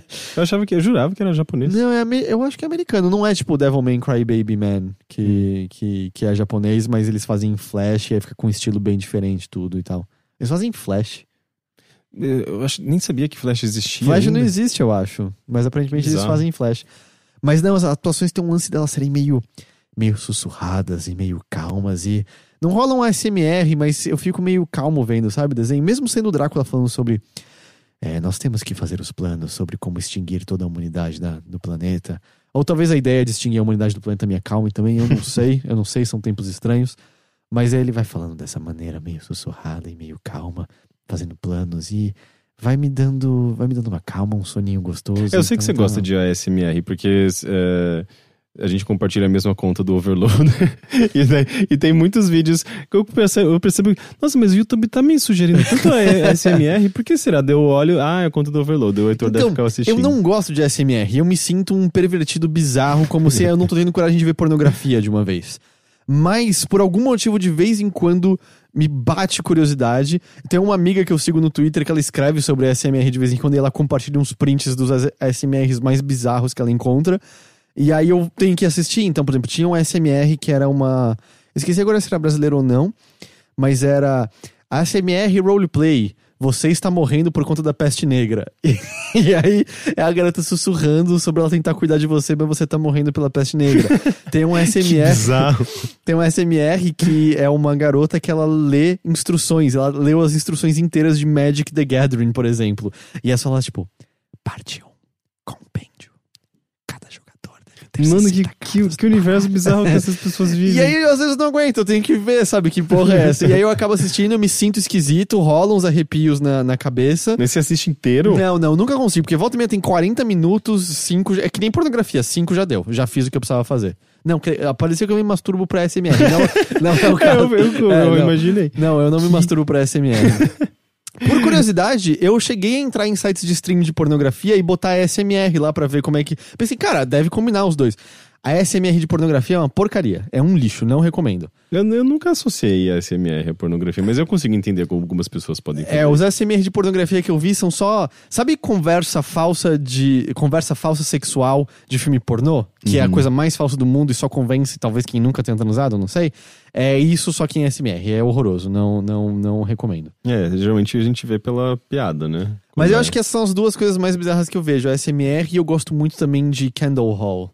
Não sei o que é isso. Tipo, grocery haul é uma coisa que virou moda durante um tempo, que eram as pessoas voltando de mercearia, quitandas, e mostrando o que elas compraram. Elas vão tirando da, da sacola e elas vão descrevendo os itens. Normalmente é associado a, ah, eu tô fazendo essa dieta, então vira uma dica pra pessoa. Mas eventualmente virou uma coisa em si de você ficar animado com o que, a pessoa vai tirar do saco. Existe uma, um subtipo dentro do grocery haul, que é o candle haul, que é gente que compra velas é, aromatizadas e fica mostrando e descrevendo as velas. E é maravilhoso, porque eles ficam tirando as velas que eles compraram. E aí, ah, e é a estação do ano de Halloween de novo. E eu consegui essa, pela, essa, essa vela aqui, que tem cheiro de abóbora. E aí ele fica. Ah, o cheiro ele é aromático e meio doce, meio. Ai, eu acho maravilhoso. E... Isso tá pior do que SMR, eu acho. E aí ele vai descrevendo, porque as velas também tem o óleo nela. E ele fica tipo, e eu escolhi essa, porque você pode ver, essa aqui tem três veias grandes de óleo. Então eu sei realmente que o aroma vai ser intenso e incrível. Eu gosto muito de acender num dia assim que eu tô cansado para relaxar. Outro dia acendi e achei que tinha até abóbora assada dentro de casa e tal. Eu amo, eu amo esses vídeos. Gente, é, é um universo completamente à parte para mim, assim. Eu, eu fico fascinado como o YouTube é um é, é uma janela para muitos muitos costumes estranhos. Todo, todo, toda coisa mais específica do mundo que existe, existe uma comunidade de, de YouTube uhum. em torno disso, assim. É, mas... Isso é Castlevania? Não sei. Vamos ler e-mails então, Rick? Que Vamos. essa era a última coisa que eu tinha aqui. Não sei qual é a sua coisa mais bizarra de YouTube que você tem. Eu gosto muito de um canal chamado Memory Hole, que eu até sugeri pro Samir nesses dias que ele perguntou exatamente isso. E é um canal de. Eu não sei, os criadores desse canal, eles, eu acho que eles receberam, por alguma razão, eles tinham acesso a muitos vídeos de, em VHS antigos uh, dos Estados Unidos. E, e eles fazem umas edições separando só coisas muito esquisitas. Sei lá, tipo, sei lá, uma vovó brincando com a dentadura, sabe? Daí o dente fica saindo. Só que eles fazem umas montagens horrorosas, assim, tipo, com sons muito estranhos e, e tipo, umas músicas ambiente sinistronas e colocam, dão uns zooms, assim, tipo, é um negócio muito, muito, muito perturbador, sabe? E, e eles fazem uns vídeos temáticos, sabe? Tipo, gato, chama gato. E daí é só uns vídeos, sei lá, tipo, com, sei lá, a vovó uh, brincando com a dentadura e pula um gato na cabeça. Mas não é pra ser engraçado necessariamente, é pra ser meio só muito esquisito, sabe? E não sei, eles, eles fazem alguma, alguma magia lá. E, e como tudo é tipo VHS, parece que são aqueles vídeos antigos. Quase que... uma creepypasta. É, assim. exato. Tem um, um que é de creepypasta. É maravilhoso. Chama Memory Hole. Memory Hold. Legal, vou, vou, vou atrás desse. É, o pessoal tá achando bem estranho o lance das velas. Eu não sabia que isso era estranho. Parece esquisitíssimo. Você nunca foi ver também, tipo, vídeo de galera que curte vape fazendo sick rings e. Tem, tinha um que eu gostava muito que era um.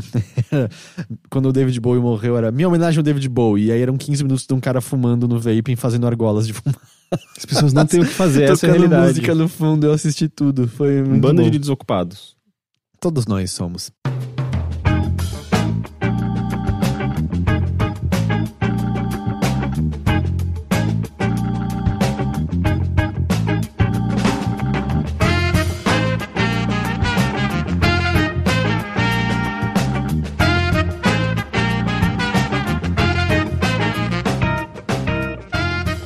Deixa eu abrir aqui então o e-mail. Lembrando que caso você queira enviar um e-mail para nós, você pode escrever para a bilheteria. Nossa, o que aconteceu? Palha, palha bilheteria. para bilheteria. Para bilheteria@overloader.com.br ou entrar no facebook.com/overloader e escrever uma mensagem diretamente através de lá. Mande sua pergunta, mande qual é o seu tipo de vídeo esquisito do YouTube favorito.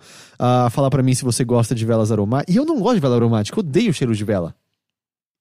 Mas você gosta da descrição, você gosta da, do- É. do- da, da capacidade de alguém descrever uma coisa que é difícil de ser descrita porque é só uma sensação. Então, é, essa é uma boa, talvez seja isso, não sei.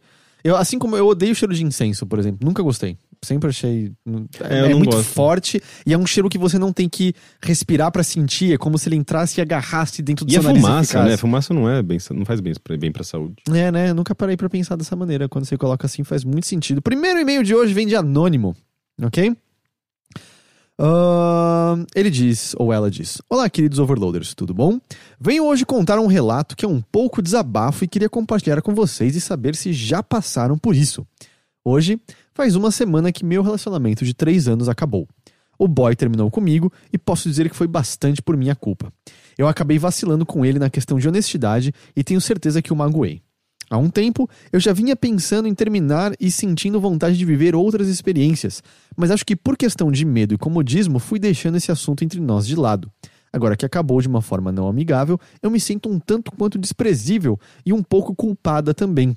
Desde que terminamos, eu não tentei falar com ele porque realmente não sei o que dizer e acredito que devo dar um tempo para ele tentar dissolver os sentimentos que causei nele. Na maior parte do dia, eu me distraio com o trabalho e no tempo livre tô tentando me reconectar com as coisas e pessoas que gosto. Mas vira e mexe me sobe um arrepio de arrependimento e tristeza por ter jogado, abre aspas, jogado tudo fora. Tudo que passamos juntos. Não sei se ele um dia será capaz de me perdoar, ele é uma pessoa bem fria e racional, mas eu também tô precisando me perdoar principalmente. Vocês já passaram por isso? Será que o tempo é a melhor solução e vocês acham que esse tipo de situação tem perdão? Tudo que eu não queria era ter magoado ele, e hoje em dia até penso em começar uma terapia para entender essa situação toda e por que eu me auto-sabotei. Um beijo. E a terapia é sempre muito útil nesses casos mesmo. É, faz você aceitar com mais facilidade certas coisas, entender um pouco do seu comportamento, até para que você não repita num próximo. Às vezes a gente, é, é, a gente tem um- uma coisa meio de loops, né? De comportamentos que a gente acaba repetindo em diferentes relacionamentos. Hum, eu não sei. Eu não vou falar de, de casos em que eu, eu acho que eu, eu fui escroto. Eu, eu não sei se eu já fui escroto em relacionamentos. Assim. Eu já tive relacionamentos desastrosos, mas eu acho que acaba sendo uma coisa de da situação em si, de, de, da- das dinâmicas das pessoas, do enfim, das questões particulares daquele relacionamento. Mas assim, no, no exemplo específico dito, me parece assim. Eu acho que primeiro é preciso um pouquinho de tempo para distanciar. E eu acho que com o tempo você, vamos dizer, se perdoa. Porque, ok, você não foi legal, mas eu não acho que você foi também escrota, sabe? Não foi uma coisa Mas, horrorosa. mas ela não deu detalhes. Ela fala né? de distanciamento. Distanciamento, já percebendo que não queria muito o relacionamento, e eventualmente acabou e foi meio, ah, por que que eu não tratei isso direito pra terminar de maneira amigável? É isso que eu entendi. Tipo, não me pareceu uma coisa escrota, sabe? Não foi uma traição gigantesca, não foi tratar como lixo outra pessoa, foi só meio que vagando cada vez mais longe, percebendo que você não tava se importando, quando deveria ter sido honesto em dizer, não tô me importando mais, acho que eu preciso falar sobre isso. Sim, mas às vezes também a situação não era muito favorável, ou, ou ah, você tava, tipo, se apegando a- ao conforto da, da situação em si, você não queria eh, gerar esse desconforto pra você e nem pra ele. Então, eu não sei, assim, tipo, é uma coisa que é comum, porque às vezes você nem, nem você tem certeza absoluta se é, se é o que você quer, sabe? Ah, você fica naquela coisa, tipo, ah, mas pode melhorar se a gente fizer isso, fizer aquilo. Enfim, é um, eu acho que é, um, é uma coisa comum em relacionamento, né? Esse, tipo, esse, esse, eh, esse marasmo, né?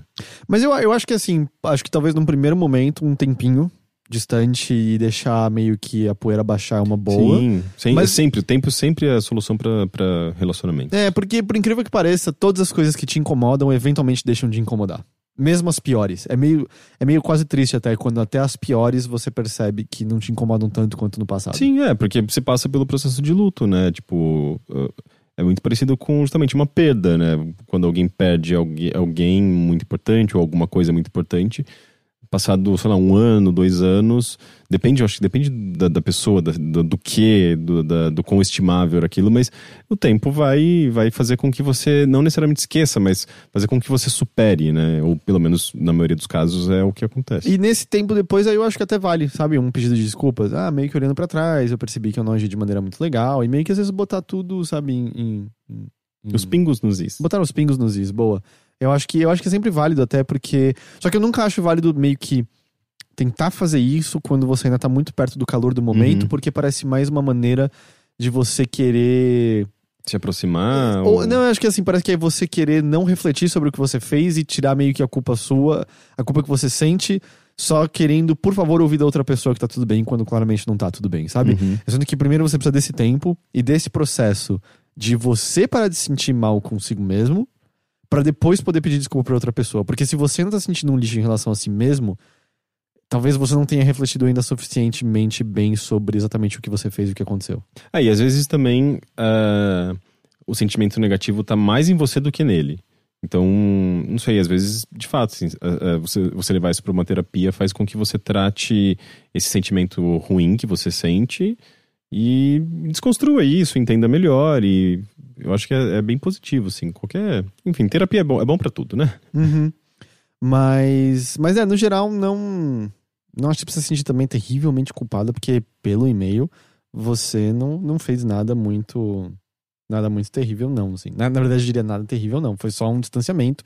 Não foi Mas eu não, a gente não tem os detalhes, essa é a questão. Eu, tipo, ah, tá nos pequenos detalhes, não é só, tipo, um distanciamento. Distanciamento é só uma palavra, e o sentimento, e a construção, do, sabe, tipo, da.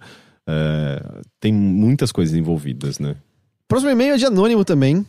E ele vai dando três pontos, ele tem problemas nos dois, mas eu garanto que quando chegar no três, você não tá preparado pro, pro, pro, pro, pro, pro problema que ele tá enfrentando. Plot- tem um plot twist? É, eu, ele tinha botado informações dele, ele não sabia se precisava ser anônimo, eu achei melhor. E o que eu posso dizer é que ele completou 18 anos há três meses, Novinho.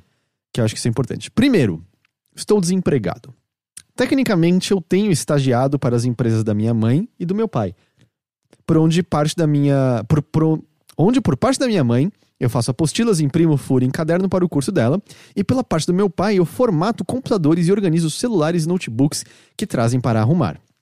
Mas não possuo carteira assinada para nenhum dos dois, não ganho muito, mas não posso reclamar. Enquanto eu puder ajudar eles, eu o farei, mas sinto que não estou trazendo mais dinheiro para casa para poder ajudar nas contas e poder comprar as minhas próprias coisas.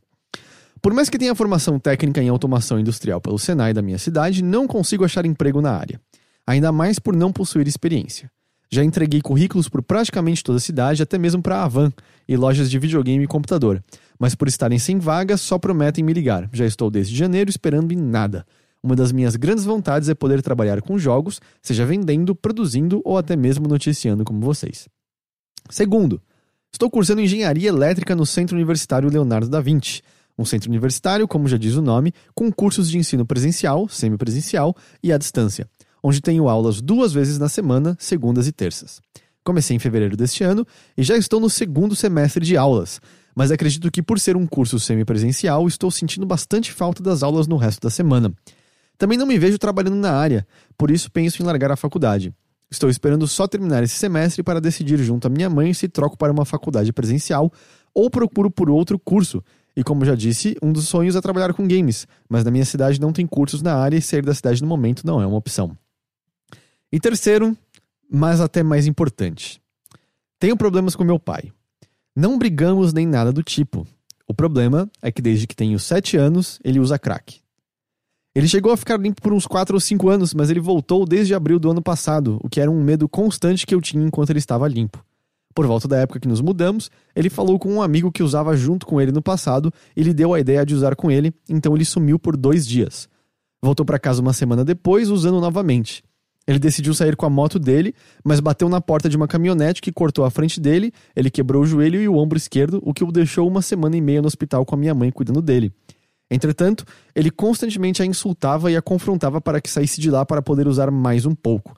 Quando a minha mãe se recusou a sair, ele saiu correndo pelo hospital, chegando a se trancar no banheiro de outro paciente, enquanto o mesmo estava tomando banho. Não sei se é cômico ou trágico. Desde essa época até hoje, ele deve ter gastado cerca de 10 mil reais, chegando a sumir por uma semana de vez em quando. Não consigo falar com ele sobre isso porque, para mim, é um assunto extremamente desconfortante. Ele tenta ficar limpo durante um tempo, mas volta e meia ele usa de novo, o máximo que ele ficou sem usar foi dois meses por volta do final do ano passado. Eu sinceramente não sei o que fazer. Ficou um pouco bad vibes esse final, mas eu queria poder tirar isso do meu peito e pedir a ajuda de alguém. Desculpa, meio longo, mas eu realmente queria falar com alguém sobre isso.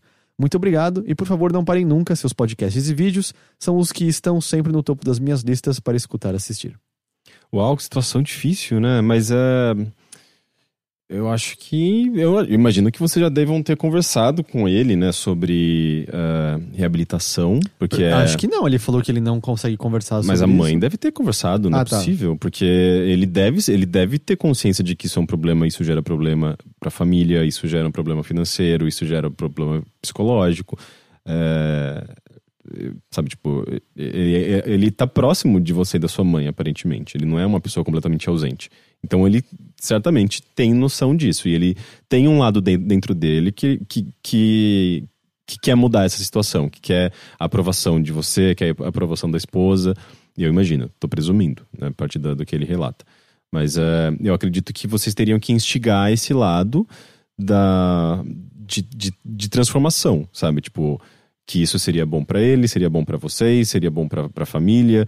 Uh, agora, como você vai chegar, vai, vai desenvolver essa comunicação, eu não, não sei. Aí, tipo, é, é algo que vai de caso para caso, vai de como as famílias eh, se comunicam, mas eu acho que é importante essa tentativa de comunicação, né? Tipo, de, de uma reabilitação, porque é a única coisa que pode salvar uma pessoa. É ele é um dependente químico, é o cérebro dele. É, ele basicamente é, é, quase como se ele fosse controlado por uma coisa que ele não tem controle, sabe? Tipo, tivesse uma coisa acima dele que obrigasse ele a tomar essas atitudes absurdas. Então, é um dependente químico, ele é uma pessoa descontrolada. E, e sei lá, é só um, um um tratamento intensivo de reabilitação, isolamento, que vai conseguir transformar ele numa pessoa uh, que vai conseguir curá-lo, sabe? É, sobre a questão do pai, eu não vou nem tentar dar nenhuma ideia. Eu não. É uma coisa é uma coisa que necessita de uma responsabilidade grande demais. Eu não tenho ideia de qual é o procedimento melhor para se tratar de um dependente químico. Eu não tenho essa formação.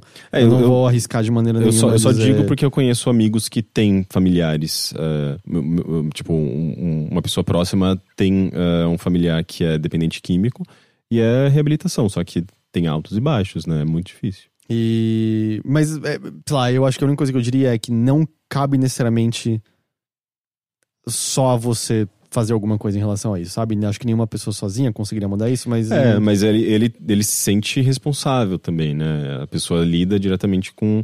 Sabe, ele sente, ele percebe que isso afeta a família dele, a vida dele, a vida da, da mãe, a própria vida do pai, né? E, e ele, ele se sente culpado de alguma forma. É, mas não é culpa dele. Não é culpa dele, mas hum. imagina você nessa situação. Você sabe, você sabe que você uh, vai querer ajudar e vai querer contribuir de alguma forma, sabe? Tipo, não é só escapar e fugir porque tem pessoas que, se, que você com as quais você se importa que estão vivendo naquela mesma situação. Agora, sobre as outras coisas, um é, é, falta de emprego também.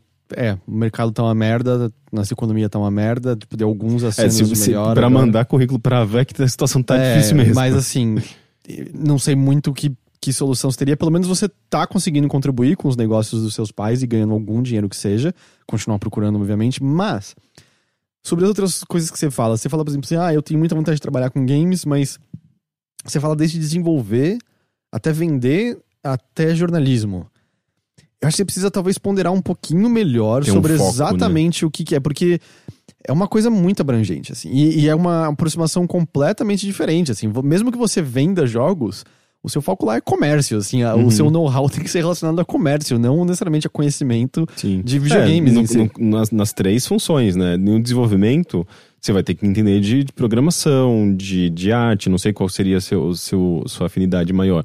No comércio tem, teria que ser isso, é o comércio, é, não é tipo vender jogo, é vender qualquer coisa. Uhum. É empreendedorismo, não sei, ou a comunicação. E no caso de jornalismo, é jornalismo, não é. Video, o videogame tá em- praticamente em segundo plano. né? Pois, pois é. E assim, beleza, você tem 18 anos. Normal, você tá perdido, você não saber ainda, mas pondera sobre isso. Pensa sobre, porque senão você vai caminhar muito a esmo. E você tem um certo tempo livre agora que poderia ser usado aproveitando isso. Por exemplo, você Tem um fala da- certo tempo, não. Ele tem, eu acho que ele tem bastante. Não, né? É, porque ele fala de tá fazendo a- o semipresencial nessa faculdade, que ele tá, Ah, é verdade. tá tem. considerando mudar. Se for pra mudar, a minha recomendação é, de fato, mude depois de seis meses, não espera mais tempo pra mudar e, e tal. Mas uma coisa, por exemplo, que existe é, ah, você tá com esses dias livres. Existem cursos gratuitos que você pode fazer online, por exemplo, de Unity. Eu não sei se programação é exatamente o que você quer fazer, mas eu já vi, por exemplo, a Amora, que é desenvolvedora brasileira, ah, falando sobre isso. Eu acho que eu vi o Falcão, que hoje em dia também é desenvolvedor brasileiro, falando sobre isso. Existem cursos gratuitos ou de preços muito baixos que você pode pegar, seguindo passo a passo. Que... Ou mesmo o YouTube, né? Tipo, tem muita informação. É, eu nunca cheguei né? a ver, mas Tem pra tudo. ter. Obviamente a qualidade dessa, dessa informação não é tão boa, às vezes de um curso pago, mas A- Além tá de, lá. de fóruns que pessoas podem te ajudar, por que não usar esse tempo que você, no momento, tem livre, pelo menos, e começar a estudar por conta própria? Porque existem meios. É, você não vai só aprender necessariamente cursando um curso de games ou faculdade. Na verdade, no Brasil, eu diria que isso é exceção, e a gente já mais de uma vez falou que a gente nem, nem soa tão legal assim os cursos de games que faculdades têm por aqui, né? Então, por que não? Sabe, vai atrás dessas coisas, vai atrás desses.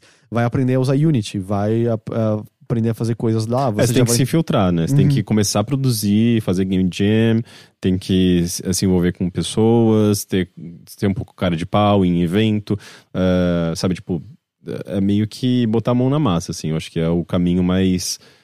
É, mais fácil, não sei se mais fácil, menos difícil. Fácil né? não vai ser, É, fácil é não, o caminho vai... menos difícil. Mas assim, porque eventualmente você vai ter uma resposta de um currículo.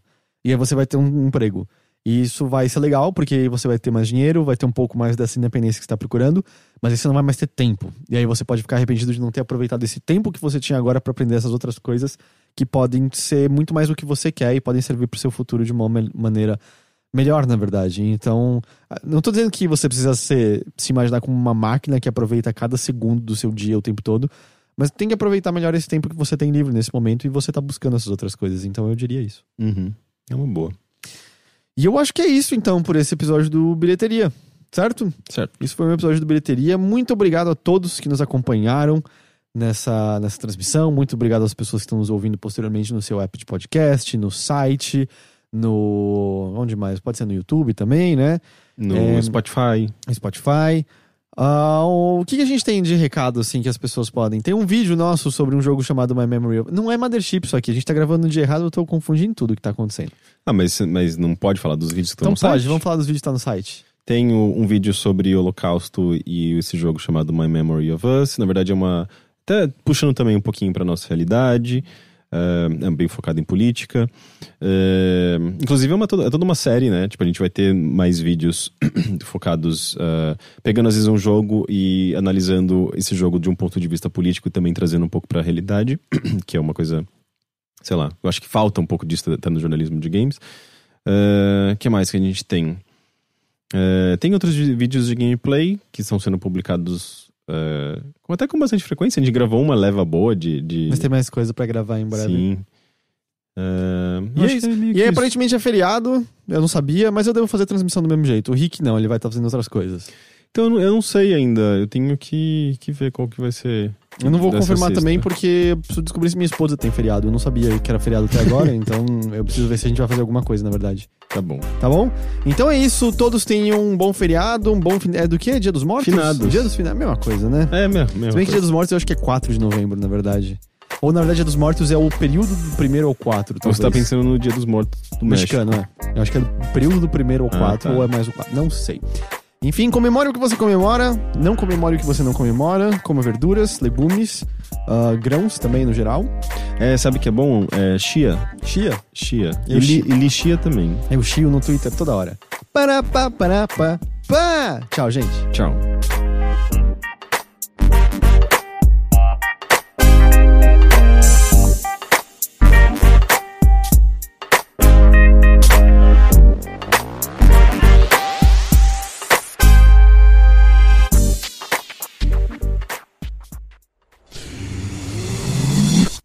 Daff Daff.